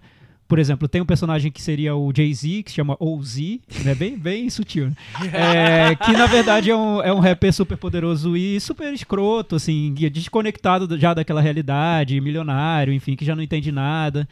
E Aquela a cena eu acho bem, é, bem a, chata. a grande batalha dos rappers é uma batalha que, enfim, A gente não sabe se vão recebê-la bem, mas no É Bem final escola do recebem. rock, né? É, Me lembrou escola do rock. Adoro tem- Escola tem do uma, Rock. Tem uma trajetória, tem uma trajetória no, no roteiro que até, a part- até um determinado ponto eu tava tão envolvido pelo filme, eu esperava que o filme seguisse um outro caminho. E ele segue um caminho que eu achei tão banal que eu falei, poxa, tudo bem, eu tô envolvido, é legal, é divertido, as músicas são boas, os atores estão bem, mas é o caminho mais banal que o filme tá seguindo. É o caminho Pequena Miss Sunshine que o filme segue, né? Dos outsiders, os losers, qual a chance que eles vão ter nesse mundo. É, eu prefiro encarar o filme só desse jeito, e ponto. E é o que ele Como queria fazer. Uma comédia divertida É, com, é, com era questão social ali envolvida. Eu esperava algo mais, como ele começa. E como ele quer retratar aquela situação, aquela personagem, o bullying que ela sofre, as ambições dela, as fantasias. No início é um filme muito sobre fantasia de sucesso, né? E ele não leva isso muito além. Os sonhos dela são maravilhosos, É. os devaneios dela. Enfim. Eu me decepcionei com como ele desenvolve o filme. O, o quanto tinha na premissa e o quanto ele chegou. Onde ele chegou. Isso, não sei. Achei, eu achei, nada demais. Eu achei interessante porque, assim, se eu acho que se ele é, seguisse a- o, o que ele lança no começo, essa coisa mais, de, mais alternativo hard, mais, sei lá, periferia, sei lá, sem esperança, eu acho que ele ia ele cair num- numa coisa que se faz tanto, entendeu? Eu acho que a, o- Mas a isso coisa não se do... faz tanto? A jornada da heroína? Então, mas eu acho que nesse, nesse caso, nesse é, universo que o filme toca, nem tanto assim. Não sei. Mas eu acho, eu acho que ele, ele faz isso. Pra mim, ele, eu gostei bastante da, da maneira como ele se, É um filme se transforma. É um É, é tipo flui. assim, como se ele se revelasse. Na verdade, sim. eu sou da periferia, eu canto palavrão, não sei o quê, mas eu sou bonzinha no final, entendeu? Mas eu sou mainstream. Eu sou filme. fofinho. É o que, é o que a Cris Eu acho falou. que- É um filme mainstream guardado ali É, o cara um fez filme, clipe da né? Selena Gomes, É gente. Vocês queriam o quê? É, não foi, É, não foi depois- clipe depois do. isso, eu, eu entendi. Eu, eu, eu acho que, que é isso, o filme te conquista, né? Os personagens te conquistam, o ritmo te conquista, por mais que depois ele escolha uma trajetória é, que já estamos acostumados com os clichês, mas, sabe, né? mas sabe, Michel, você tinha falado no, no, no podcast da semana passada que você tá vendo Atlanta, né? Sim. Atlanta é uma série Eu acabei. sobre. Você acabou. É uma série sobre hip hop, como com personagens também de periferia e personagens que também lutam ali pelo pão de cada dia, que ficam sem grana e não têm o que comer muitas vezes, se envolvem com, se envolvem com casamentos fracassados, com problemas no dia a dia, e tem esse sonho do hip hop. E o sonho, às vezes, eles realizam, mas mesmo quando realizam, não, não dá muito certo, porque ainda tem a vida pra levar, né? Eu acho que o Atlanta desenvolve essa temática de um jeito que, pra mim, é muito mais interessante. Ah, Porque... mas é, o atleta segue outros caminhos até. Mas né? ele, esse equilíbrio do realismo com a fantasia tem no Atlanta. Só que Tem. de um jeito muito diferente, muito mais surpreendente, no meu ponto de vista, do que o Perry Cakes. Não, ele- ele- Perry Cakes vira Cinderela, eu acho. É, então ele busca o inusitado. O Perry Case quer ser Cin- Cinderela do hip hop. Eu, eu acho que é por aí. Eu acho que ele não tem pretensão, entendeu? É. É isso, Eu acho o que ponto, é, é é um filme sem pretensão, assim, no que isso tem de bom e no que tem de ruim. É um é um filme que acho que ele se resolve em si, ele não fica mirando em nada. Agora, a atriz, ela nunca cantou hip hop, ela é atriz mesmo e é australiana. Ah, eu, olha, eu achei curioso. Ela, é- da família McDonald. Vai, é, vai cantar uma canção, um tipo de música tão americano, do subúrbio de- de- americano ali, do New Jersey, né? E uma pessoa australiana e que não. Nem conhecia direito o hip hop. Assim, como ela encarnou, ela me vende como se fosse uma rapper fazendo. Você votaria atuando. em, em que música pra representar o filme no Oscar? O, o, o Peter Butter aí, como é que chama O- Peter que o é. É, Eu mas, gosto mas, mas isso que É, você é falou que a atriz não conhecia muito hip hop, eu acho que o filme não conhece muito hip hop. Ele é um filme pop. É um Sim. filme com essa perspectiva de um Sim, fã de ele é mais pop. do que ele tenta se vender no É, começo. Exato. Tanto que o diretor ter dirigido o filme- o clipe da Selena Gomez me explica tudo. Porque é um- de uma perspectiva de um fã de música pop que tá aqui vendo tudo que tá sendo lançado, acompanhando e tal, fazendo um filme sobre um universo que ele não conhece. É isso. Atlanta é de um universo que eles conhecem, tá muito claro. Eles tratam com uma naturalidade do que você se sente ali dentro. Nesse caso, né, não é. Ele não, não conhece hip hop, né? Ele não, acha que conhece. acho. Vamos pro Meta Varanda? Vamos. Eu vou começar pra não esquecer depois de falar como foi do último. É. Eu 5,5. Eu vou dar nota 6. Eu vou dar cinco. Seis e meio.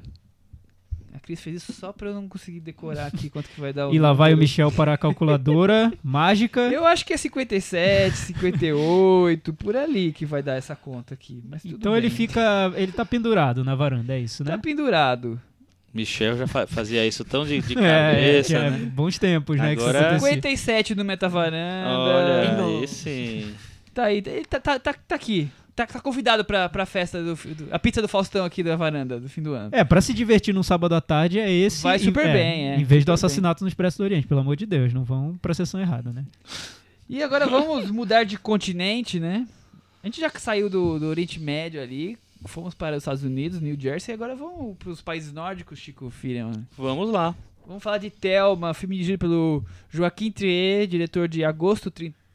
Oslo. Oso 31 de Agosto. Eu juro que eu escrevi Agosto 31 de Agosto. Não, Agosto 31 de Oslo. Olha, agosto e 31 de agosto deve ser um filme bem bom, hein? não vou mentir. Mais forte do que bombas, ai que preguiça. E começar de novo, que é o primeiro filme desse diretor norueguês aí. O- é, é aquele. Reprise, não é dele? É, é, reprise- dele. É, Começar de o, é o começar de É, novo. que ah, veio tá. antes do Oslo. É que a, a consagração dele veio com, com Oslo, né? É, o 31 de Oslo eu acho bem bom. Eu Acho também bem- gosto bem bem, bom. o mais forte É, do eu não gosto. eu não gosto Eu não gosto nada. nenhum dos dois. Não, Não gosto. gosto, então, não. Joaquim Oslo eu não gosto. Não gosta de Brenner, não gosta de Patty Cakes, não gosta de no Oslo, dia- não no dia do não nada, gosto. mano. O que, Não que é gosto isso? Chegou mal-humorado essa Chegou chegando. Esse eu achei bem chato. É o do, do- sobre o drama das drogas. Eu achei Isso, muito chato. exatamente. E o mais forte que bombas é o, é o filme das relações familiares. Eu não ah, vi. esse é Nossa, terrível. terrível. Esse é duro. Mas enfim, ele agora tá indo pra um, pra um terreno novo na carreira dele, que é o cinema fantástico, né? É ele bem nunca diferente. tinha feito isso. É bem diferente. Nunca tinha feito isso, Bem pelo diferente. que eu Esse é o filme indicado ao Oscar pela Noruega, certo? Chico? Exatamente. Exatamente. Eu Passou quero no Festival muito do Rio. Eu quero muito saber como é a sinopse do Michel pra Ah, Thelma. boa. Cris, estou me sentindo sob pressão agora. Ao sair da casa dos pais para cursar a faculdade em Oslo, que a jovem Thelma, Aí, aí eu vou dar nome na minha na sua, na possível é, Ailey Harboy. descobre não só as novas experiências e o amor, como estranhos poderes sobrenaturais que ela não consegue controlar, Thiago. É. É, Chico. Eu achei meio... Achei justo. meio é, Não deixou achei, não gostei não. Quatro, É. quatro. Quatro. Essa não passou. Cai da varanda. Essa caiu. É, fraca.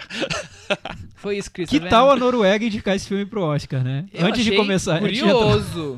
achei bem curioso. Eu achei bem interessante eles, eles escolherem o, o Thelma. Porque é meio que você reafirmar um cinema de gênero, que não é tradição, apesar de da- da- do- da- dos países nórdicos terem algumas brincadeiras com isso, algum- não existe uma, uma produção não voltada para isso, mas que tem isso de vez em quando. O próprio Bergman, que é sueco, não é norueguês, fez alguns filmes com temática fantástica também. Mas é, eu acho muito legal se afirmar isso como o, cara- o filme indicado para o Oscar, né? E, aí, eu acho interessante porque, assim, é um filme também que, apesar dele ter a temática fantástica, é um filme sério. Ele, ele se leva muito a sério e ele é um filme que eu acho que casa muito com os, os filmes do Joaquim Trier. Eu não acho que ele sai tanto da, do, do estilo de filme que ele faz, apenas que tem um elemento fantástico. É pós-terror, Chico? Não, é pré-terror. Você fará- eh, classificaria como pós-terror? Não, não. Eu, Eu eu acho que essa classificação tá cada vez mais, Mais mais, difícil, né? mais Uma absurda, bosta. É um- né? Não dá. Quem criou isso? É um né? drama, mas se você falar que ele tem um quezinho no pós-horror, você não dá pra você falar totalmente que não. É. Mas essa essa Me lembrou aquele francês que a gente falou recentemente, o Raw? sim. Sim. Não, mas o Raw eu acho que ele segue outra linha, É, né? segue, essa linha mais... essa coisa da, do- de um drama de uma adolescente ali confusa em relação à vida dela e o filme E, e sa- usa elementos de e gênero e pra que reforçar sai de isso. casa pra frequentar a faculdade e Sim. aí as coisas se É, revelam. é, né, Muito nessa parecido. pegada é, parece, é. Mas acho que não foi um copiou do outro. Que Não, eu também acho que não. na mesma Não, época. Até porque é uma não. temática já muito conhecida. Tem Carrie a Estranha lá no início de tudo. O Joaquim Trier fala É. muito de Carrie Estranha Ele nas fala muito- entrevistas. É, É. e não- muita, não vi, muita Não que gente tenha sido, fez da- essa não tenha sido associação. baseado, mas que ele acha que se aproxima mais do que filmes do Brian De Palma que as pessoas querem comparar. Ele acha que É, e a mais. origem do Carrie, lá do Stephen King, tem a ver muito mais com essa, essa fase da vida em que você ainda não sabe exatamente quem você é, não sabe o que você quer e vive numa, num, com sentimentos conflitantes ali, do que com, outra- com um típico filme de terror, né? Mas uma é, típica é- trama é de terror. curioso isso, né? Quer dizer, na fase da vida onde você mais vai descobrir as coisas e ter as coisas conflitantes, que surge uma questão sobrenatural que deixa tudo Sim. mais bagunçado ainda, eu acho bem. É que eu acho que são filmes filme. e, e- e livros que usam a questão sobrenatural, acho que pra frisar essa, se- esse sentimento de que tudo tá muito complicado, confuso, por um triz, contraditório. O sobrenatural vem pra dar um, um peso peso nisso, né? maior. É isso, Chico? É, eu tô pensando aqui se é isso também que eu acho, mas ah, acho que é por aí. Você gostou do filme, Chico? Eu achei, eu achei o filme bem interessante. Não, não, não amo o filme, não, mas eu, eu gosto muito, eu adoro cinema fantástico. Eu, pra mim, tem um, uma, um fantasminha camarada, fantástico. uma coisinha já, já me interessa mais. E eu gosto muito quando é, cineastas ou, ou países, ou sei lá, que não tem tradição nesse cinema, nessa coisa, invadem essa seara. Então eu já vou ver com uma certa simpatia. E eu acho que o filme ele cria, ele, ele é muito bom em criar ah, ambiente, né? Ele, co- é, ambiências, na verdade. Eu acho que ele consegue dar muito o, é, o a, a falta de saber para onde se está indo ali, sabe? Assim, as pessoas, os personagens ficam meio perdidos. Eu acho que ele administra isso bem. Ô Cris, tem outra coisa forte no filme que é a questão religiosa dos pais que é extremamente religiosos e o filme depois a gente viu no mix, quer dizer, tem uma questão LGBT também na história. São dois tabus aí que se relacionam. É aquela coisa, né? Tem alguns filmes que a gente vê no mix que a gente fala, nossa Por que senhora. que tá no mix? Por que que tá no mix? Esse, esse tava num clima assim, eu É, falava, esse tem uma caramba, vibe mix, por que que tá no mix? Aí depois você ent- en- en- entende, assim, né? É. São alguns filmes que tem os- os- os- o, o elemento do LGBT não é o- a O coisa principal. E é o caso do Thelma. Tá lá, mas não é o principal. O que talvez seja até bom, porque ele é levado com um pouco. Tenta, tentado levar com um pouco de naturalidade e tal.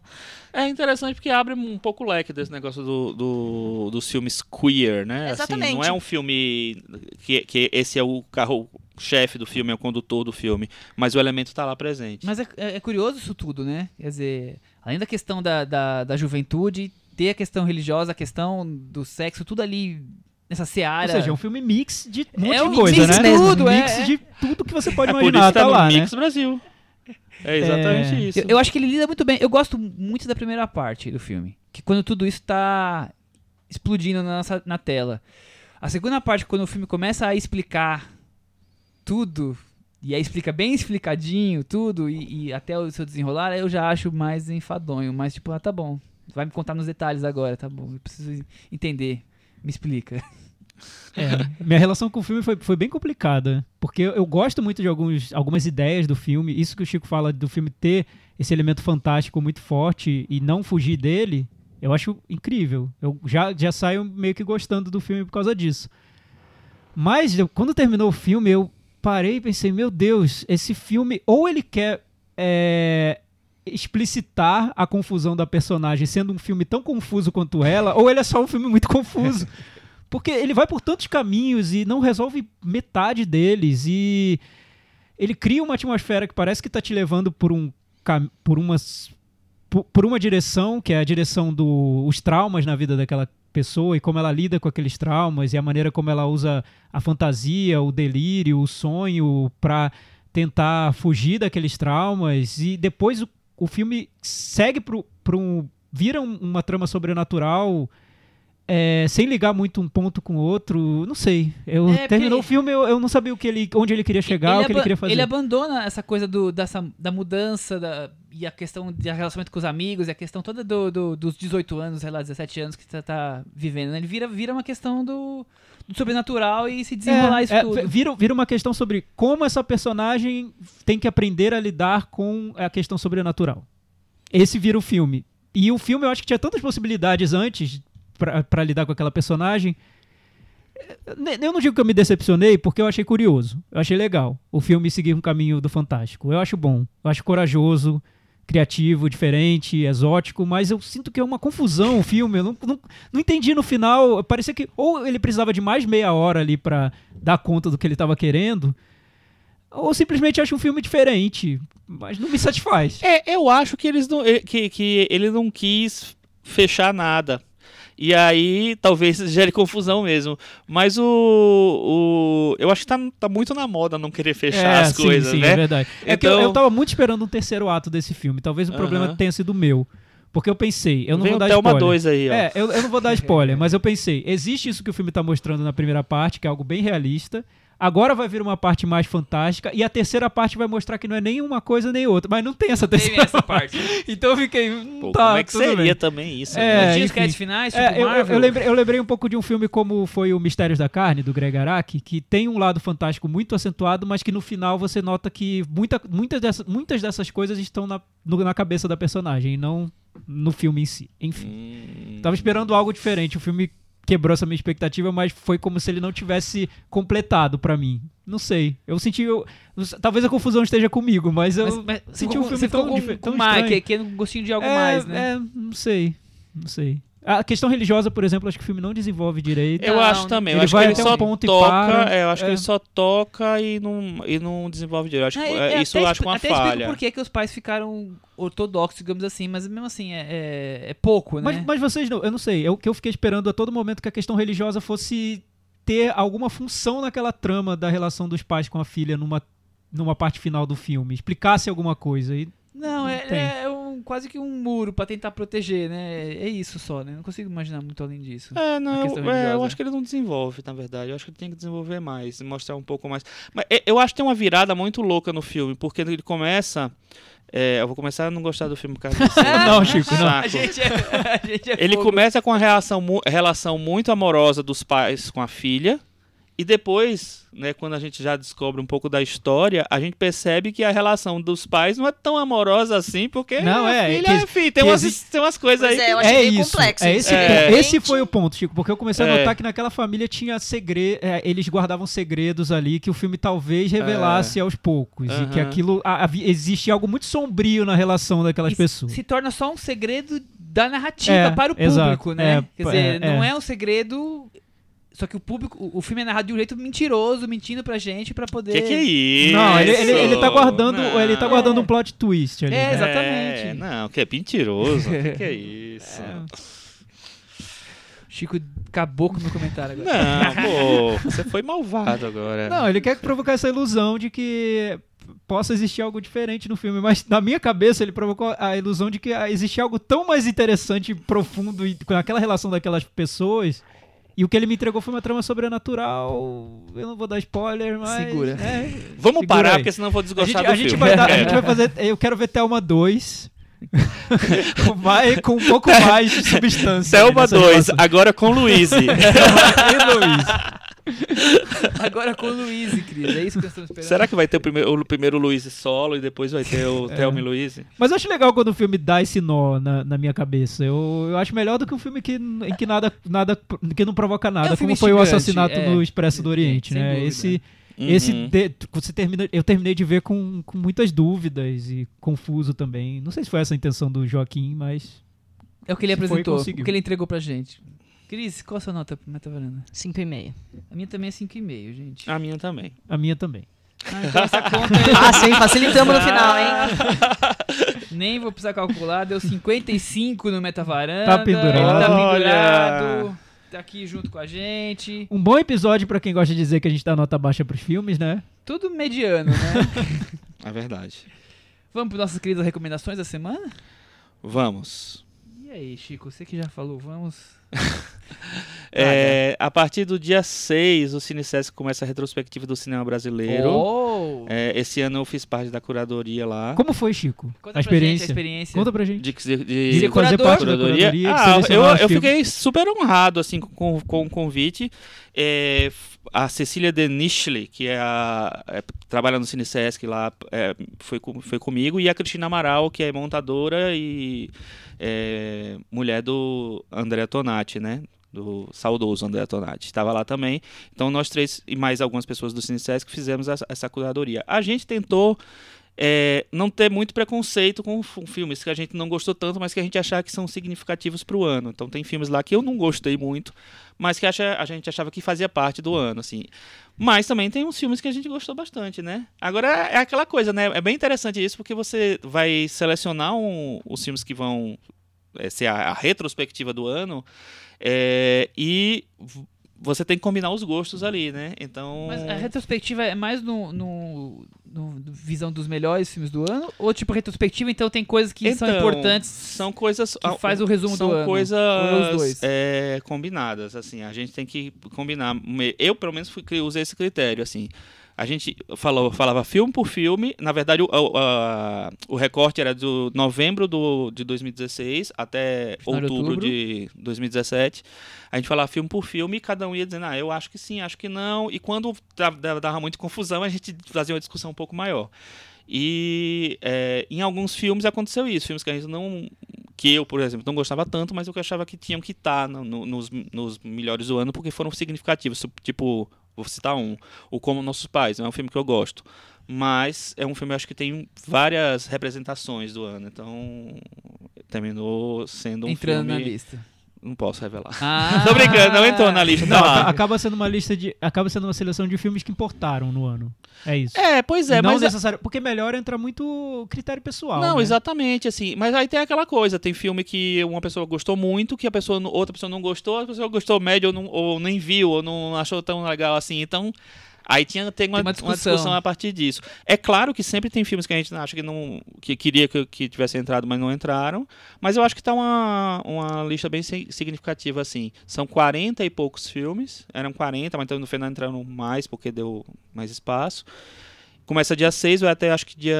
até o finalzinho do, do, do mês. Praticamente fecha o ano com, com, Exatamente. com essa retrospectiva. E assim. E no- qual é o seu preferido? O imperdível, Chico. O imperdível, nossa, desse ano, Martírio. Martírio. Você sabia disso, eu não Thiago? devia ter feito essa Você pergunta. esqueceu, mas você sabia. que, que é isso? Você gostou também de Martírio? Para com isso. Mas Martírio foi, foi um filme que deu discussão, porque é, Foi, um, deu. é um filme que. Ah, deu discussão lá na comissão? Deu assim, no sentido de que é um filme que é muito importante, mas que talvez não seja um filme, um filme tão bem resolvido enquanto cinema. Sim, mesmo sim, tal. sim, que a gente já discutiu aqui. Quando Tá vendo você? Olha, Chico, é isso aí. Mas é isso. Acho que não, acho que o Martírio tem um filme que tem que ser visto. E você, Thiago? Recomendações. Recomendações, então. Eu vou recomendar um documentário que eu vi na Netflix. Eu acho que o Chico já viu também. Que é um documentário sobre Jim Carrey. Ah, eu vi. É, é, é um documentário sobre Jim Carrey, é sobre o Andy Kaufman e é sobre a interpretação que o Jim Carrey deu pro Andy Kaufman no filme O Mundo de Andy, Man on the Moon, dirigido pelo Milos Forman. desse filme. Eu gosto do filme. Eu gosto ainda mais da interpretação do Jim Carrey. Também. Eu também, acho que, que ela tá acho acima do muito filme. legal. É. É, o filme, o, o documentário me lembrou disso, porque eu já vi o filme há muito tempo. O filme tem uma quedinha quando mostra o drama dele, do Andy Kaufman, na luta contra o câncer. Eu acho que o filme fica um pouquinho biografia padrão. Mas o Milos Forman sabe muito fazer a biografia clássica bem narrada, né? A gente, ele é, é uma é uma especialidade dele. No caso, o documentário mostra como o Jim Carrey incorporou o Andy Kaufman Literalmente.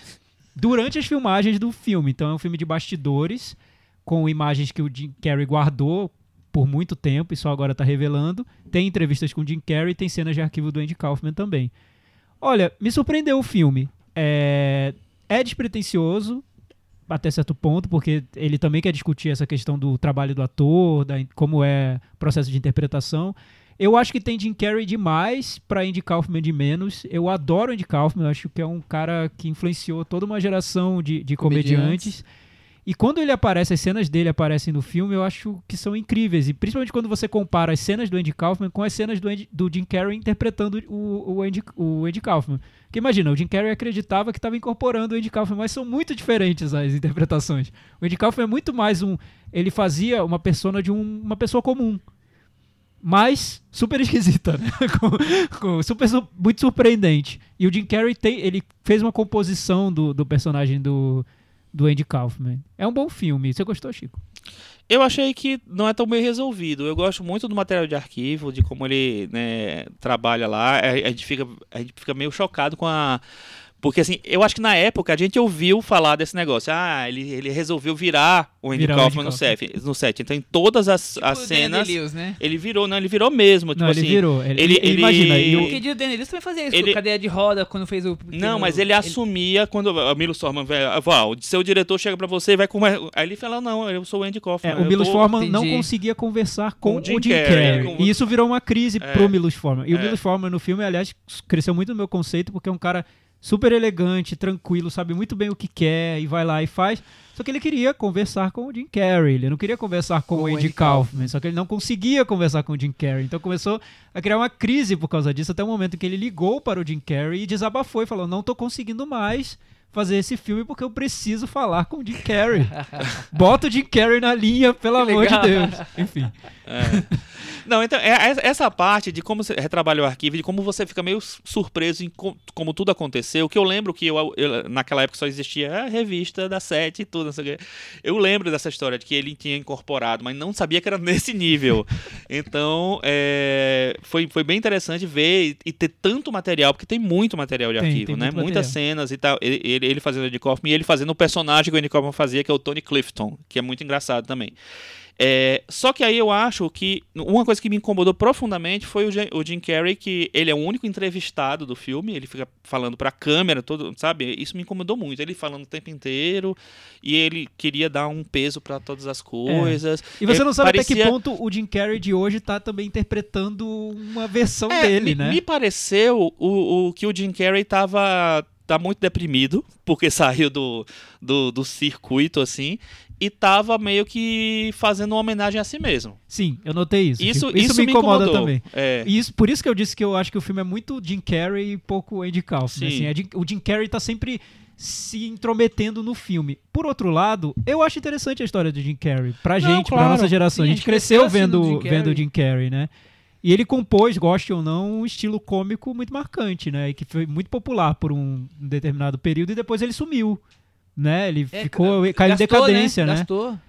É legal. Eu acho que faltou também um, entrevistador que espezinhasse mais o Jim Carrey de hoje pra chegar nesses pontos mais delicados. Eu acho que não ia ter não como. ia ter, não né? ia ter como. Porque o Jim Carrey, ele meio que toma o filme pra ele. É. Ele domina o filme. E as imagens são do Jim Carrey? São eu do Jim Carrey. entendido isso. Porque, pelo que eu entendi, ele levou uma pessoa pra gravar e guardou todas essas- imagens com ele. Então é, não tinha como É, mesmo, né? é. Assim, imagina. Eu acho que ele, te- ele, ele, ele toma. Ele cuida muito das imagens que vão ser reveladas. Mas é um filme bem interessante, Mas acho é que vale muito ver. É uma produção da Netflix e tá disponível aí. Eu acho que vale muito ver porque como registro, sabe? Como você, você entender o personagem. É, é curioso. E pra quem né? gosta do Entender filme, vale também dele. muito a pena, porque tem, tem cenas do filme e, e registros de como essas cenas foram feitas e às vezes o filme parece muito mais arrumadinho do que a, a- o bastidor do filme. Provou ser. O bastidor do filme era bem, era bem caótico às Nossa, vezes. absolutamente caótico. É, então, o nome do filme é Jim e, e Andy, The Great Beyond. The Great Beyond é o nome de uma música que o R.E.M. fez sobre Pro o Andy filme. Kaufman. É, a música que dá nome ao filme é o Man on the Moon, do R.E.M., que É, cita mas o Andy a- Kaufman. a, a- mas essa a música, foi feita. original do filme é essa. É, é, The a Great música que ele, Beyond. ele eles lançaram na divulgação É, do filme. foi, candidata a candidata do Oscar, mas não concorreu. Sim. Muito bem. Eu vou aproveitar então que você está falando de documentário, eu vou destacar a mostra que está passando no Caixa Cultural, Caixa Belas Artes, na verdade, Caixa Belas Artes do Caixa Cultural, Uhum. dos irmãos Maisles, é assim que pronuncia? Acho que é Maisels. Maisles. Mails. Mailsers. Sobre os documentários deles, nós vimos ontem o Gimme Shelter, eu, o Chico e, o- e a Cris, vamos assistir mais algumas coisas aí até, até dia 12 ou 12 ou 13. uma 13 coisa- por até, ali. Até a, qua- a quarta-feira da outra, Outra semana, então- Da próxima semana. Os filmes passam pelo menos duas vezes, então vale a pena ver. Também o Jean-Pierre Melville, que eu já fiz semana passada, vale muito a pena. As E cópias aí, estão Michel, ótimas. você que tá acompanhando a mostra do meu viu? Tá Tô gostando vendo, tô gostando. Ele, ele é pré-novela Wagner, né? Mas ele tem filmes ótimos, os policiais dele. Mesmo o primeiro filme dele de drama, eu gostei bem, O Silêncio do Mar, que é um drama sobre a questão dos alemães invadindo a, a França na Segunda Guerra. Eu tenho, eu tenho um certo problema com ele, então eu prefiro. Ah? É, é porque eu acho. é, não, não é um cineasta que me envolva tanto. Eu entendo a importância, admiro, mas. Nossa, eu Eu acho, acho a novela Vague tão melhor. É, enfim, mas aí é uma questão minha. Vejam, vejam, se informem. Ganhem repertório, viva o cinema, viva opiniões. cinema, viva le film, Eu- viva la France. I- Inclusive, vamos lá, vamos ver inclusive filmes. encontrei o, o É, vídeo do- da varanda na fila do MS assistindo Olha. o filme. E outra coisa que caiu agora no streaming, um filme que eu acho que eu citei rapidamente aqui, que é o Fantasma da Sicília, que passou no cinema de uma dupla italiana. Eu acho um filme bem curioso, vale a pena ficar de olho, tá nos streams Now, outros Google Play, sei lá onde tá exatamente, mas vale a pena ficar de olho, um filme sobre a máfia italiana sendo vista por uma menina de 13 anos, meio visão meio conto de fadas assim. Meio Patty Cakes, assim, da máfia italiana. Podemos falar isso. Pancakes da máfia italiana. Interessante, hein? Acho que é isso aí, tem mais alguma coisa? Cris, temos recome- recomendações? The Crown 2 só semana Só que vem. semana que vem. Não, semana que vem vai ser o episódio especial do The Crown. A Cris vai te- ter A Cris vai pra falar do The Crown. toda a primeira Vamos parte do fazer- episódio. A gente podia fazer um top 5 de rainhas inglesas no cinema. Que Eu tal? acho massa. Vamos lá, Cris, fazer esse prepara pra semana que vem? Pode deixar. Até semana que vem, então, tchau. Tchau. There